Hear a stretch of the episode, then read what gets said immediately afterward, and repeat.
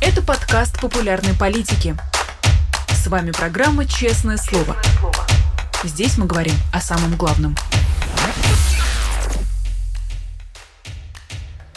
17 часов московское время. Всем здравствуйте. Вы смотрите YouTube канал «Популярная политика», программу «Честное слово». Меня зовут Нина Сибашвили. Спасибо всем, кто с нами здесь в прямом эфире или смотрит это интервью в записи. Я рада приветствовать в студии своего коллегу, дорогого Александра Плющева, ведущего Breakfast Show и журналиста. Саша, здравствуй. Здравствуй, Нина.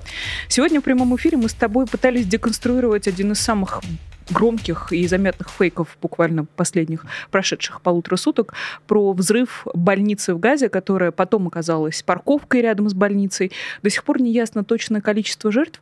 Какие ты для себя сделал выводы по итогам этой истории на данный момент? Ну, прежде всего, что, э, в общем, все мы, я тут себя не очень-то исключаю, хотя, мне кажется, э, я, может, в мыслях тоже уже писал где-нибудь про 500 или 800 жертв, но как так получилось, что сами я ничего об этом не написал. А, вот, э, но что все мы подвержены вот такому некоторому влиянию а, ну что ли, не знаю, как, как, как бы, что там официальные органы не могут врать, они врут на каждом шагу, особенно если речь идет о тоталитарных э, системах типа Хамас или Российской Федерации. Вот. Ну, про Российскую Федерацию мы вроде более-менее знаем, поэтому э, стараемся не ловиться на все ее значит, уловки. А вот с Хамасом как-то на жизнь меньше сталкивало гораздо. Но это нас. Другое дело мировые СМИ, которые тоже на все это повелись. Э, и там же что получилось? Получилось то, что э, Министерство здравоохранения э, Газы, то есть Министерство э, врачи Хамас, я бы так сказал, вот, врачи Хамас сказали, что ой, у нас 500 убитых после удара Израиля, сказали они. То есть сразу все приняли за то, что это факт, что это удар Израиля, и второе, что погибли 500 человек.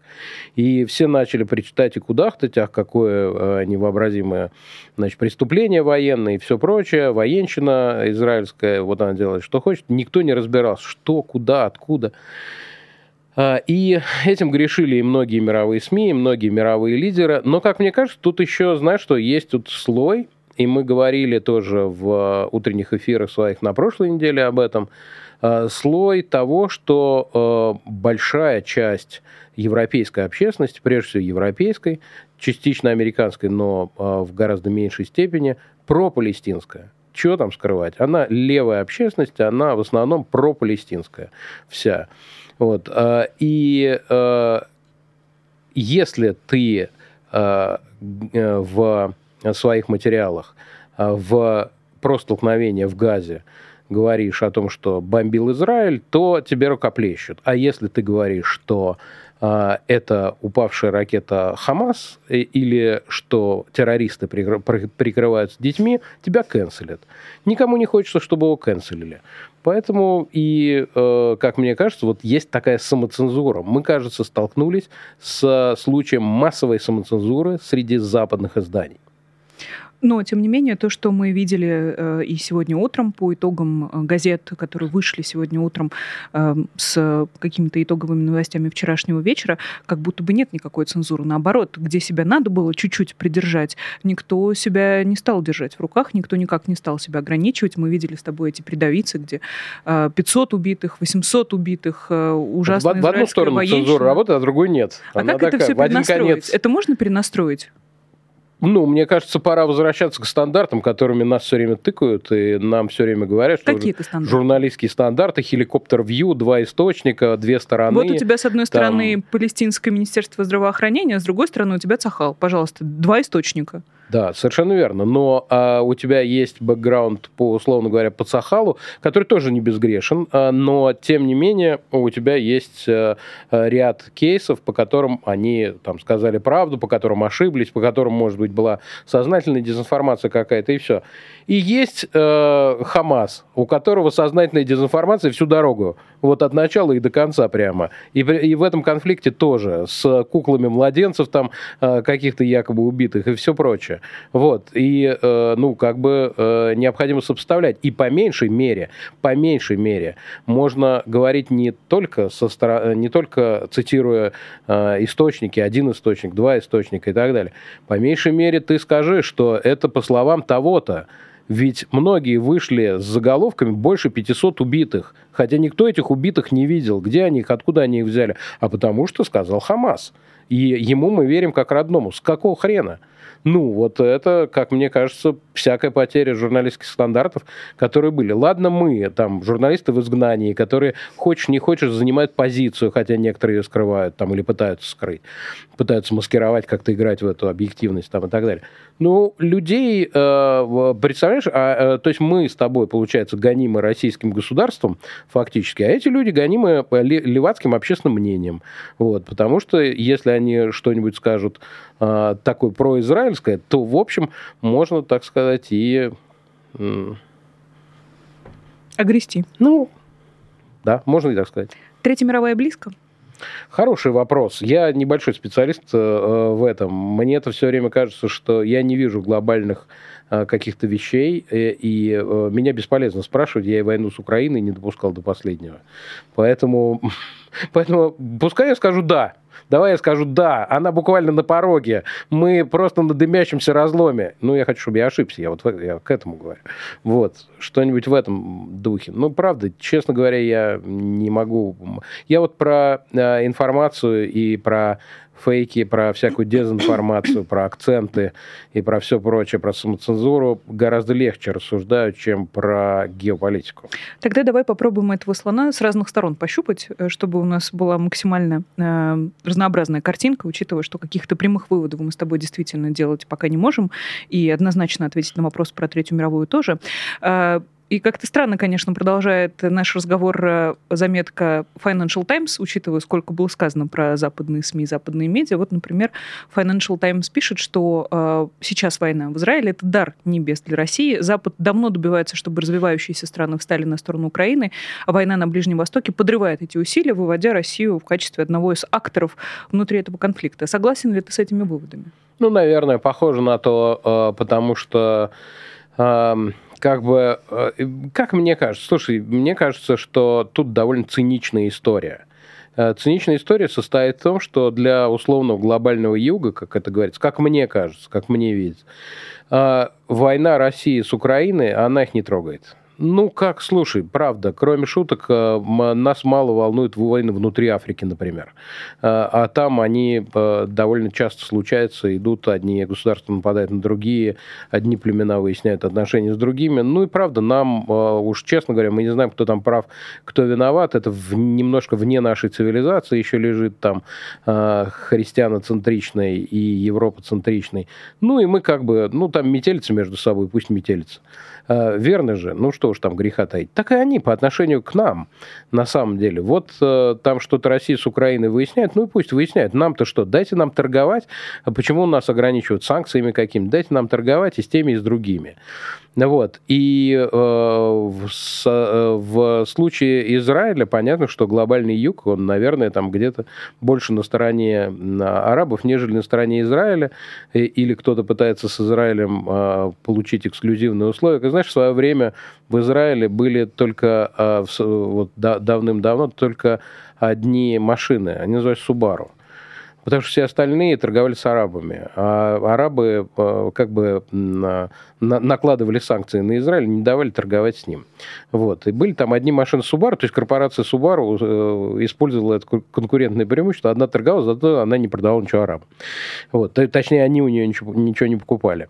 Вот. Так и здесь примерно. А они хотят торговать с богатыми арабскими странами, богатыми нефтью и со, со всем остальным.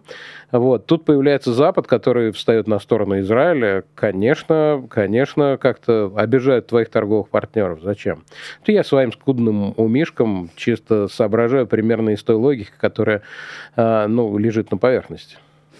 Тогда про Путина предлагаю с тобой тоже немножечко поговорить, потому что на фоне всех этих событий как-то он выглядит, ну, если не сказать воскресшим, а, то немножечко ожившим, учитывая, Васильевич. что... Него... Да, да, а! у, него, у него подряд сразу случилось два международных выезда. Очевидно, очень ему это польстило, что хоть где-то перед ним открываются двери. Ну и, конечно, выступление в Пекине а, абсолютно его, мне кажется, вот кульминационная точка в эти последние несколько дней. Ты согласен с этим ощущением? Или все все-таки это скорее маскарада, какая-то игра, и Владимир Путин как сдулся 24 февраля для международного сообщества, так особо форму себе и не возвращал. Вообще в начале этой недели, э, то есть с начала этой недели меня не покидает ощущение, что все мы оказались внутри передачи международной панорамы и никак не можем оттуда выбраться. Вот. Потому что мы все время обсуждаем какие-то события, которые на самом деле при всем, ну, может быть, даже сочувствии, э, нас напрямую это не всегда касаются далеко. Но по поскольку, как ты совершенно э, правильно сказала, э, ставит нас это, может нас ставить это на грань там, Третьей мировой войны, приходится на это э, как-то обращать внимание. Ну вот и на поездке Путина тоже, э, что ему это действительно очень нравится. Но тут же, понимаешь, как, какая интересная штука? То есть выехать он может либо к тем а, кто от него полностью зависит, и, в общем, как партнер ему, наверное, интересен, ну, как, как вассал. Вот ты приехал в свое какое-то там э, имение, управляющий там к тебе приходит, и ты ему, значит, что-то там э, говоришь, ну, э, тебе, в общем, более непонятно. Либо сам ты как вассал приезжаешь вот в Китай. Партнеров у Путина, кстати, не так много. То есть они есть, наверное. И то, э, как мне кажется, уже Иран какой-нибудь, они ощущают себя старшими партнерами по отношению к Путину, они младшими. Вот. Э, старшие они вот к Кыргызстану, к Северной Корее. Э, вот, значит, ну, там, с Арменией уже как-то уже не получается, уже вот взбрыкивают, да. Э, это я так сейчас не сам говорю, так я очень уважаю как раз взбрыкивание подобного рода. Вот. А с точки зрения Путина. Вот. И очень ограниченный, очень ограниченный набор, к кому ездить. Вот. Но Китай, как мне кажется, э, Владимиру Путину в данном случае, он, ну, он ему неизбежно нравится, я бы так сказал. Он не может ему не нравиться, потому что это э, делает его, э, ставит его, противопоставляет его Соединенным Штатам. Сам он не может. Уже им как бы... Там только в Украине они бьются с Соединенными Штатами вроде бы, как он считает. Вот. А э, в целом на мировой арене он может только в китайской орбите где-то быть. Вот. Он в этой орбите, вот, значит, позвали, хорошо, значит, солнышко, да, нет, как, Луна своей, значит, лицевой стороной обернулась к нам. Вот, примерно так я бы характеризовал то, что там происходит. Как тебе кажется, вот тот образ Владимира Путина, который он сейчас пытается последние несколько недель э, вылепить, достаточно ли этого образа, чтобы перепродать Путина на выборах 2024 года? Он, мне кажется, то, что он сейчас вылепливает, вообще никак не связано с выборами. Может, я не догоняю, конечно. И вообще Владимир Путин в этом смысле э, союзник Алексея Навального, как мне видится. Ну, э, объясню. Поясни. Ну, Алексей Навальный сказал, что после 15-го скажет. Мне кажется, и Путин, он тоже не торопится в этом смысле. А куда торопиться-то, по большому счету? Вот. Тем более Навальный не торопится рассказать. Э, значит, э, э, и... Э, Путин скорее э, продает э, этот образ тем, кто тем, кто внутри страны. И, как мне кажется, для него важно, чтобы люди одобряли, как он выражается, специальную военную операцию, э, чтобы люди не бузили там. Когда лидер э, веселый, когда лидер бодрый, когда лидер там успешный и так далее. Люди наши, я, по-моему, даже у тебя говорил, что люди наши глори-хантеры. Они любят тех, кто побеждает. Вот он изображает победителя. И тем не менее, э, изображает победителей, понятное дело, но выборы 2024, вот для тебя, как для аналитика, это серьезный политический фактор? А там еще 9 вопросов потом ну, будут, мы да? по, по, по порядку пойдем. Ну, я думаю, что э, в судьбе страны он ни черта не изменит, но для э, любого политического актора, как мне кажется, особенно в нынешних условиях, когда поводов э, для политических акций э, самого разного рода не так много. И другое дело, что их можно пытаться создавать, как, например, Алексей Навальный призвал э, присоединиться к акции в поддержку политзаключенных 30 числа, но они все-таки носят скорее довольно узкополитический или локальный характер. А э, глобального характера события, такие, которые затрагивают всю страну, независимо от того, э, являются они сторонниками Навального, противниками Навального, не интересуются Навальным, не знают, кто такой Навальный и так далее, э, это такие вещи, как выборы. Вот, и на выборах можно заявить о себе. Понимаешь, как, вот, как бы я сравнил это? Ты можешь писать, вот у тебя есть замечательный э, телеграм-канал «Кринжовник». Есть такой. И ты там самовыражаешься, он отличный, и все подписываются на канал «Кринжовник» срочно и так далее. Но это событие, скорее, э, это э, инструмент скорее локального масштаба. А эфирно-популярной политики, в которой ты говоришь с интересными гостями, это событие глобального масштаба. И тут ты гораздо громче можешь что-то заявить, спросить там и так далее, чем в кринжовнике, при всем к нему, разумеется, уважении. Вот. Так и, так и тут, как мне кажется, выборы – это площадка, это возможность возможность для самых разных политических сил, даже если э, они в, э, даже если они не будут иметь никакой перспективы там получить какое-то количество голосов э, или, э, ну не говоря уж о том, что выиграть или еще что-то. Это возможность, это трибуна, это создание турбулентности, это э, повышение внимания к своим ресурсам. Ты увидишь, э, как и популярная политика, и многие другие ресурсы будут более востребованы к выборам э, и будут их больше смотреть, э, и э, это абсолютно нормально. И сделать их еще более э, влиятельными, более смотрибельными, конечно. Ну, не только это, все, все вместе. Можно доставить неприятности Владимиру Путину самыми разными путями. Можно продолжать агитацию, заявлять о себе. Жизнь не заканчивается 24 марта или когда-нибудь там. 17. 17 марта, что-то я на неделю ошибся. 17 марта 24 года. Жизнь будет продолжаться, и многое из того, что будет сказано во время этой кампании, сделано во время этой кампании, ляжет в фундамент каким-то кирпичиком какой-то, я не знаю, как это, вот, э, цементиком, там, не знаю, еще чем-то, ляжет в фундамент а, того, что, ну, некоторые называют прекрасной Россией будущего. Я бы просто будущего сказал. А что бы ты хотел увидеть в рамках этой кампании? Веселье? Ну, что бы я бы хотел увидеть, Нино? А, я бы хотел увидеть... А, я бы хотел увидеть то, что э, э, люди, сами по себе люди, э, готовы не только ходить на, э, не только идти на выборы, но это, как мне кажется, уже в общем, даже довольно консенсусная история о том, что на выборы так или иначе, ну, кроме каких-то крайних случаев, у Алексея Навального они одни, у меня там другие, ну, вот, у кого-то еще третьи, а кто-то э, безоговорочно говорит, что надо идти на выборы. Вот, кроме того, что это э, сама по себе выборная кампания, э, мне кажется, я бы хотел, вот я все это время, всю эту болтовню использовал, чтобы придумать.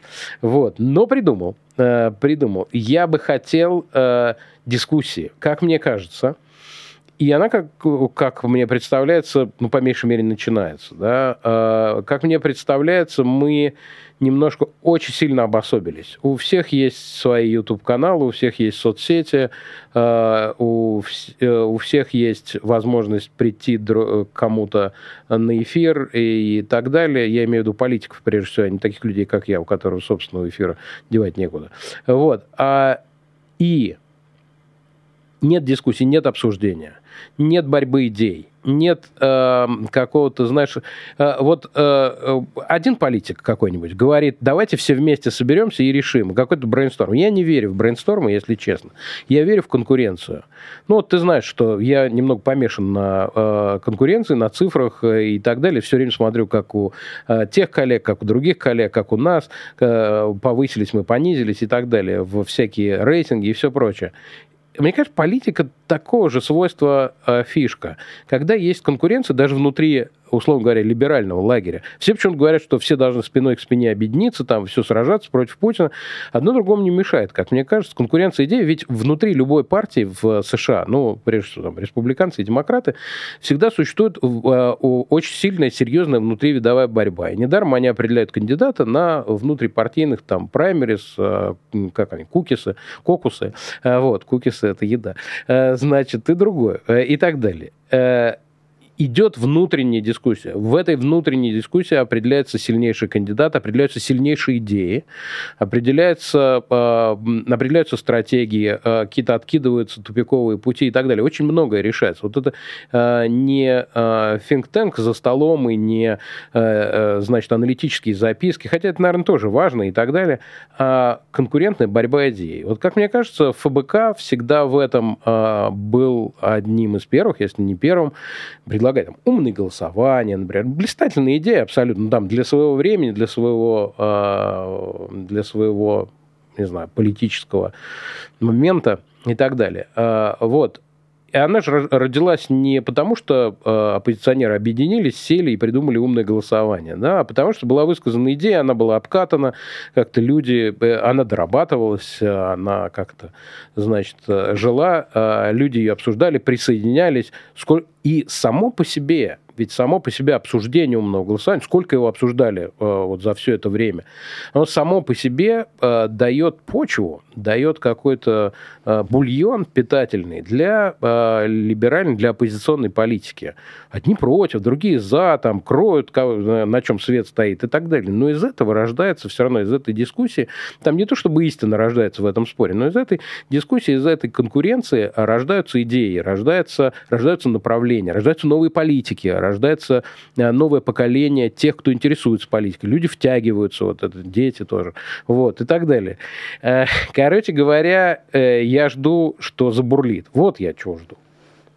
Ты был в списке тех, кого Алексей Навальный выделяет в качестве участника в этой дискуссии, и в частности ответы твои на эти 10 вопросов, насколько я понимаю, также представляют интерес для Алексея Навального, но тебе вопросы не понравились. Ты выступил ну, довольно критически, я бы хотела, наверное, так это обозначить у себя в телеграм-канале. Что не так с вопросом, Александр? Э, свое попадание в этот список я связываю исключительно с тем, что э, в последнее время меня зовут на популярную политику в программу «Честное слово». А вот. если серьезно? Видимо, примелькался, так сказать. А если Потому серьезно, что э, Александр? не очень понимаю, значит, почему Алексей включил, но раз включил, то надо отвечать. И я ответил. Я считаю, что мне кажется, вопросы, да, ну, э, возможно, для того, чтобы считать их однозначными, надо представлять, что Алексей имел в виду, что у него в голове э, в данном. Я, к сожалению, не обладаю такой возможностью, что он имел в виду, что он за каждым вопросом ставил. И я, ну, там к каждому вопросу я написал свои примечания. Э, ну, там, например, список тех, кого там можно поддерживать, кого нельзя. Очень интересный, кстати, список. А, если у тебя был отдельный Есть. вопрос, то да, да, можем дойти. Или э, там достаточно ли только интернет, голосов... Э, только интернет активности для э, значит, агитации перед выборами? Я подвоха даже не понимаю. Ну, по-моему, недостаточно, потому что все любые выборы это все равно выборы на земле. Просто смотри, давай исходить вот. из э, э, дискуссии, которая была э, буквально да. пару недель назад, и насколько я для себя поняла. То есть надо быть в контексте, верно? Для того, чтобы понять, о чем вопрос. Ну, так ты же в контексте. Я и то не, не совсем. А я вот думаю, люди же ведь не совсем... Я-то за этим пристально наблюдаю. Смотри, а, насколько... некотор... а некоторые даже не настолько вовлечены, насколько... понимаешь? Поэтому и ты как... есть в списке, как... а других нет. Не-не, я, я уже о тех, кто в списке, там, ну, условно говоря, какой-нибудь там, я не знаю, Филипп Дзитко посмотрит, говорит, вообще о чем? Ну, я, я условно. По-моему, да. Вот. Там а, есть Тихон. А, может быть, Тихон точно есть, да. Может быть, я путаю, не знаю. А, короче говоря, а, извините, если что. Ну, я условно. Там а, есть люди, как мне кажется, не настолько ежесекундно вовлеченные в это, как я, например. Да? Вот. А и я-то не догоняю целиком. Вот. А они-то бедные, что делают? Разреши мне предложить тебе Там гипотезу. Толмач нужен. Вот смотри, э, никак не претендую на роль толкователя, э, просто как мне казалось, по итогам и дебатов Майкла mm. Наки с Максимом Кацем. Блистательно, кстати. Абсолютно точно. Э, с этим я не буду спорить. Э, была такая идея всем объединиться YouTube-каналом, соответственно, остаться в пространстве интернета и одномоментно, синхронно вещать что-то там про эти выборы. Ну, ты же помнишь такую идею Максима Каца? Ну, что такое был, да. Да. Мне кажется, что ровно это и подразумевается. Готовы ли люди, неравнодушные люди, участвующие в российской политике, вывести свои усилия за рамки интернета, за рамки Ютуба, условно, там, клеить листовки, не знаю, выступать э, с какими-то предложениями более публично, более активно. Выйти, встать из-за компьютера и пойти Та- на улицу. Там не было написано, готовы ли вы. Там был э, вопрос, формулировался так, это я точно помню. Вопрос формулировался так, достаточно ли одна, только интернет-активности. Там не было вопроса персонализированного, да?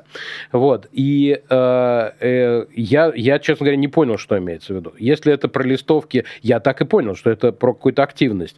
При, э, такую, ну, face-to-face, так сказать. Ну, по квартирам люди ходят, или там звонят, или родственников своих обрабатывают, или еще что-то. Ну, вот какая-то такая кубы, я не знаю. Ну, я в России сейчас не могу представить кубы, безусловно, но теоретически чисто, что может иметься в виду. Я, я представил себе это.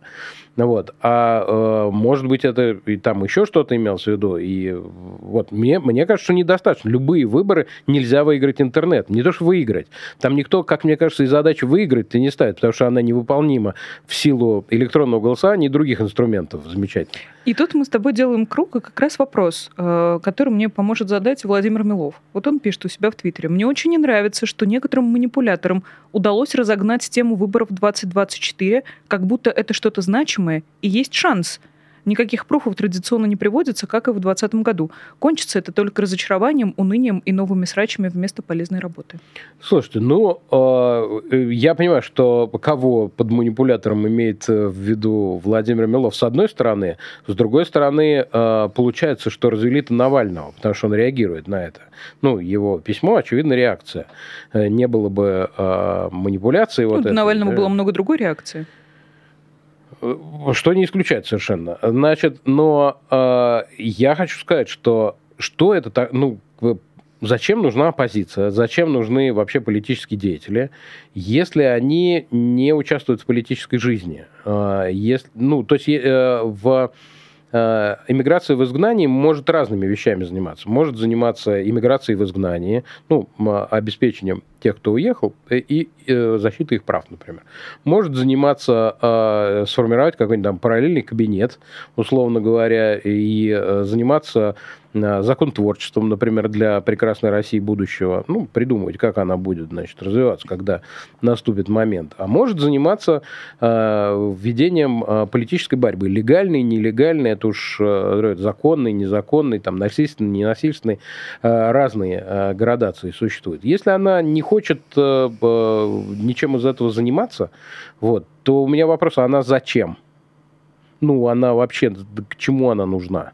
Потому что э, о чем не спросишь, типа э, политические значит, права иммигрантов, мы этим не будем заниматься. Значит, э, э, хорошо, конструированием будущего мы не будем заниматься. Этим тоже мы не будем заниматься. Политической борьбой мы не будем заниматься. Я сейчас не к Владимиру Милову в частности, хотя э, и он, э, он высказал. Я думаю, что э, сойдись мы, так сказать, в этой студии, что я уверен, мы еще неоднократно сделаем, э, не обязательно в этой, вот, э, то э, разговор бы был несколько иной. И сейчас я разговариваю скорее с записью твит в Твиттере в Владимира Милова. Но э, выборы всегда в авторитарных государствах, тоталитарных государствах, это шанс. То, что мы про а, ну, несколько, э, так сказать, поверхностно отнеслись к предыдущим выборам, некоторым, но не говорит о том, что сейчас...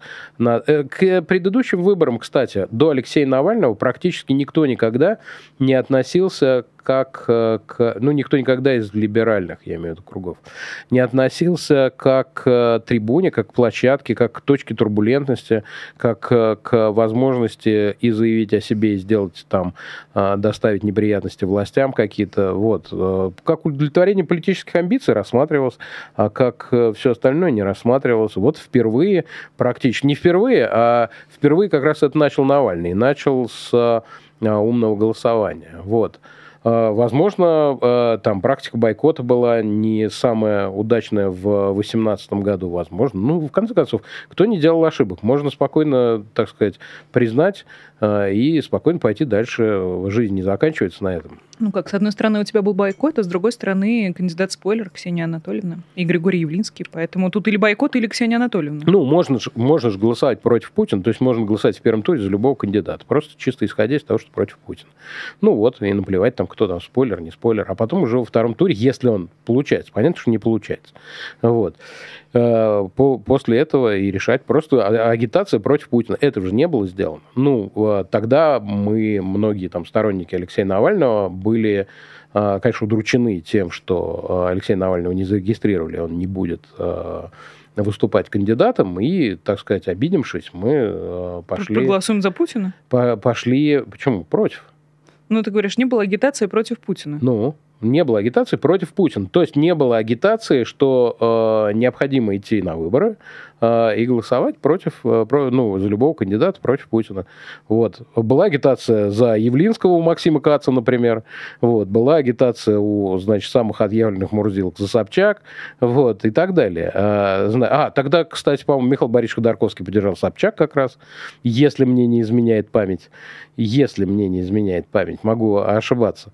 Вот. А, и, в общем... А, тогда, по-моему, как раз закрыли МБХ, и э, оно переехало на Собчак против всех, если не ошибаюсь. Могу ошибаться, сейчас могу, значит, не помню. По-моему, Михаил Борисович поддержал э, Ксению Анатольевну тогда.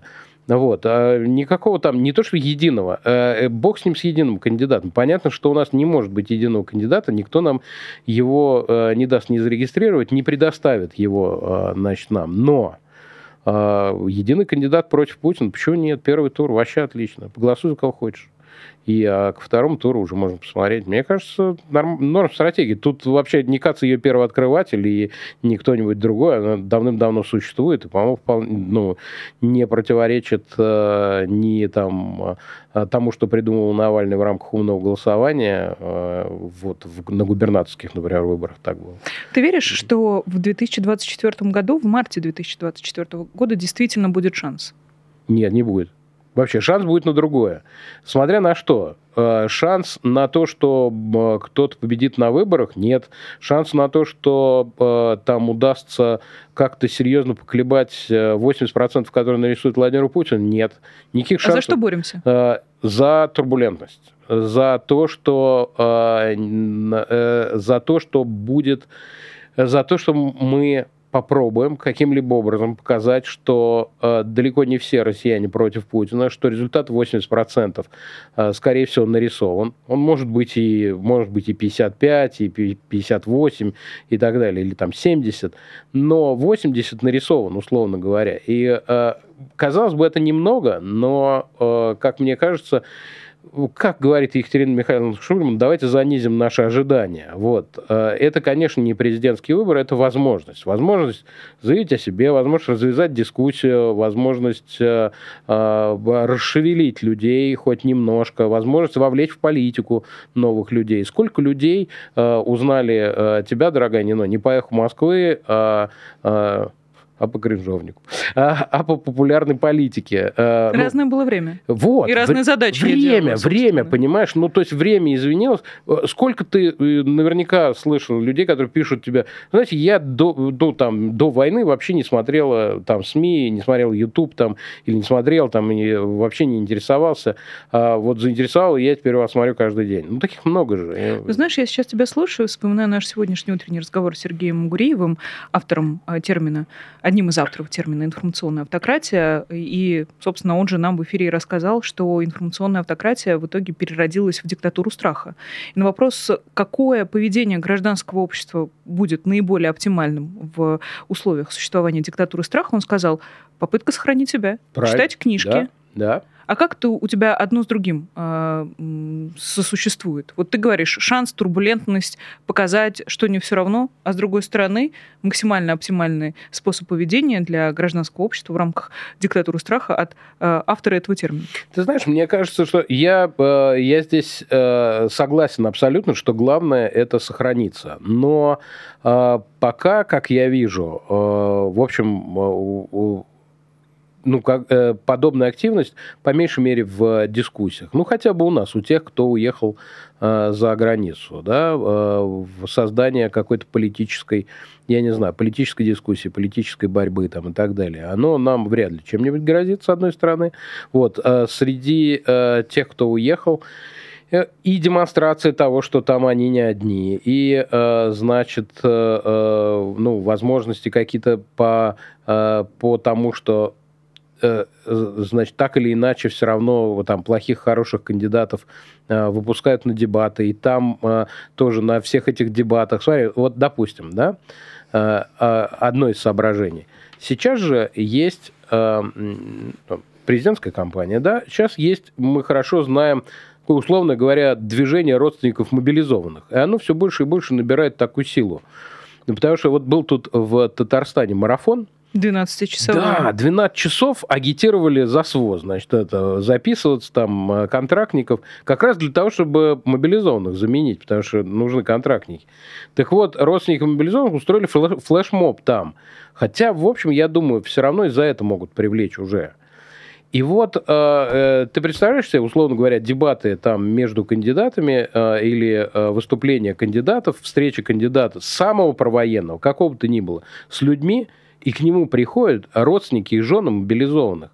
Ты даже в этом не участвуешь. В смысле, ты, ну, э, сторонники, э, в смысле, противники Путина даже в этом не участвуют. Это все равно создание точки напряженности, когда они у него спрашивают, когда ты наших мужей вернешь. Вот. И, конечно, надо, э, надо в этом направлении работать, как мне кажется. Другое дело, что я ужасно переживаю из-за того, что мы все говорим А, но, не, но никто не говорит Б, и мы не можем сказать это Б. Потому что люди, отдавшие свой голос, должны его выйти защитить. В случае чего, если они понимают, что его украли. Ну, как должны? Должны, я здесь говорю, что это логично, а не в том смысле, что я их обязываю. И, э, а я им как раз не могу сказать, выйдите и защитите, потому что я с ними не выйду. Э, я, э, я здесь и туда не поеду. А для них это опасно. Для них защитить свой голос это опасно. Но это смысл э, приобретает, когда ты хочешь реально сменить режим. Точнее, можешь. Э, не то чтобы хочешь, а можешь. Э, здесь, как мне кажется, в этих условиях а, мы сразу понимаем, что мы на выборах этот режим или в результате защиты наших голосов сменить не можем, к сожалению. Все, что можно сделать, это вот э, сходить, проголосовать, да. Я как бы с самого начала выступал. Но, кстати, тут я совершенно не, э, не противоречу с Алексеем, э, с Алексеем Навальным, потому что и в январе э, следующего года, можно сказать, то же самое. Вообще ничего не изменится ровным счетом. Я уверен. А какой дискуссии тогда вот, ты ждешь? А, перед этим, перед этим мы можем э, дискутировать про, э, про подходы, про э, то, как мы э, видим, условно говоря, кстати, вот отличная же дискуссия, пускай теоретическая, например. Кого бы мы выдвинули? Вот просто у нас есть возможность. У нас есть возможность. Но при том, что Алексей Навальный сидит в тюрьме, вот при нынешних, но есть возможность все равно, допустим, каким-то чудом человека, находящегося на свободе, э, и... В России вот можно отдельно провести в России и не в России, да, допустим. Его зарегистрируют, кого бы мы выбрали кандидатом. Уже в этой дискуссии, ну, уже эта дискуссия, она оживляет политический ландшафт какой-то. И э, само э, с, э, политически заинтересованных людей и не заинтересованных, потому что обязательно там будет фигура Максима Галкина, например. И, а эта фигура привлекает уже внимание э, не только, э, значит, тех, кто постарше. Вот. А, но и э, привлекает внимание тех, кто не интересуется политикой. А, и когда идет об этом спор, все равно это попадает. И все равно люди вовлекаются. Это важный тоже процесс. Нельзя просто сидеть э, и спать. Я-то все это еще, конечно, говорю из, из корыстного интереса, безусловно. Потому что оживление, конечно, оно играет на руку нам, и мы как площадки с этим работаем. Но помимо корыстного интереса, существует, ну, в, мы немного окуклились все, мы немного э, все на своей волне. Мне кажется, пришла пора э, не то чтобы объединяться, но разговаривать, собираться, спорить, ругаться вообще отлично. Вот. Я, например, как-то в эфир, э, э, так сказать, этого канала вышел за 100 евро, поругался, и это была хорошая дискуссия. Это был просто абонемент, видишь, он это до сих была... пор действует. Работает. Да. Это была хорошая дискуссия тариф. Э, четыре эфира. Дальше надо продлевать, Александр. Продлевать будете? Еще один эфир в запасе, но тем не менее. Знаешь, я вот все тебя слушаю, слушаю и думаю, что мы-то в этом состоянии живем последние, ну, годы и восемь месяцев. Почему раньше не получилось? Все то же самое ведь. Только стало преступлений больше, больше смертей, больше людей убито. А, смотри, раньше, ты знаешь, мне кажется, отсечка произошла с момента отравления Алексея Навального. До этого момента... До войны еще получилось. Да, да, до войны, до войны, конечно. А, потому что а, война, это уже была... Я, я люблю, знаешь, приводить какую-нибудь аналогию, как обвал начинается с горы. Там камушек сначала летит 2-3, немножко так, пш, такой вот этот поток, а потом вот это вот все. Вот. И, а, как мне кажется, война, это уже когда поток э, набрал, а, ну, вот это полномасштабное вторжение, когда поток набрал этих камней силу, и, в общем, его было уже не остановить.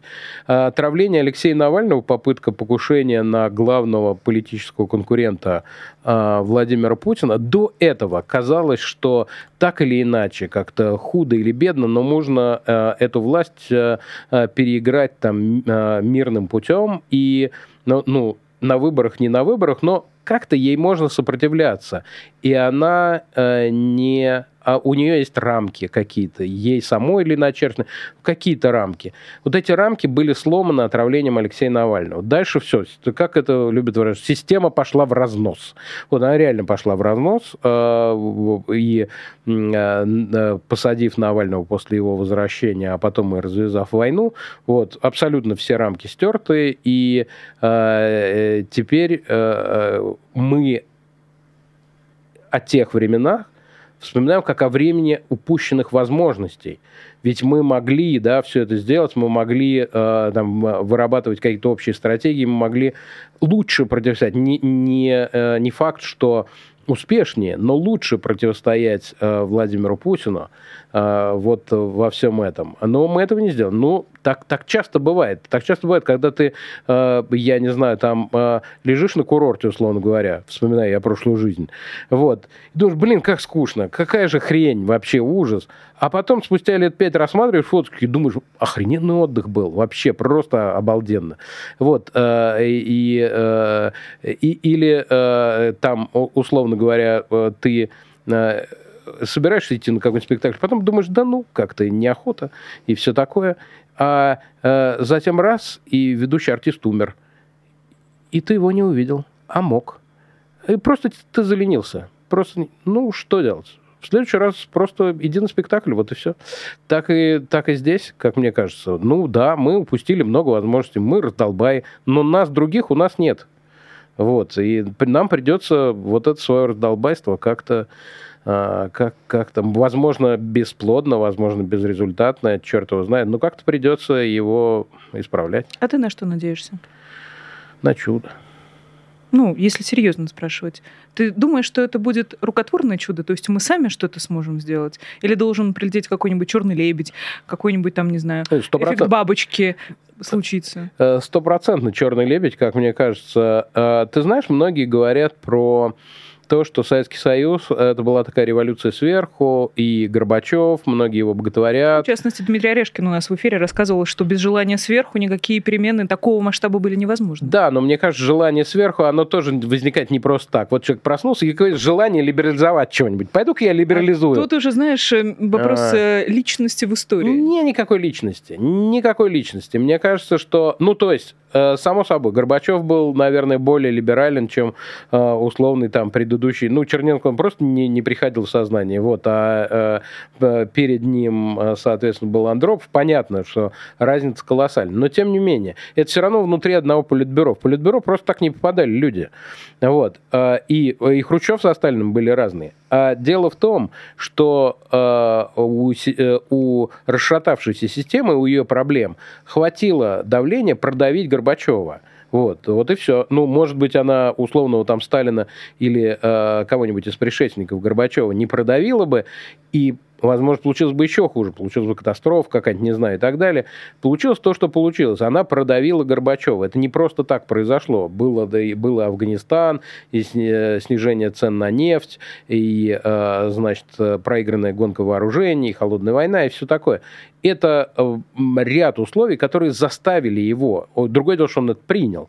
Вот, поэтому э, Путина, я думаю, что мало что заставит э, здесь со стороны. Поэтому, да, ну, это сочетание факторов. Но для того, чтобы это сочетание факторов произошло, все равно надо работать. Вот не, я уверен, что не было бы диссидентов в Советском Союзе, не выходили бы семь человек на Красную площадь, когда там, на 68 год.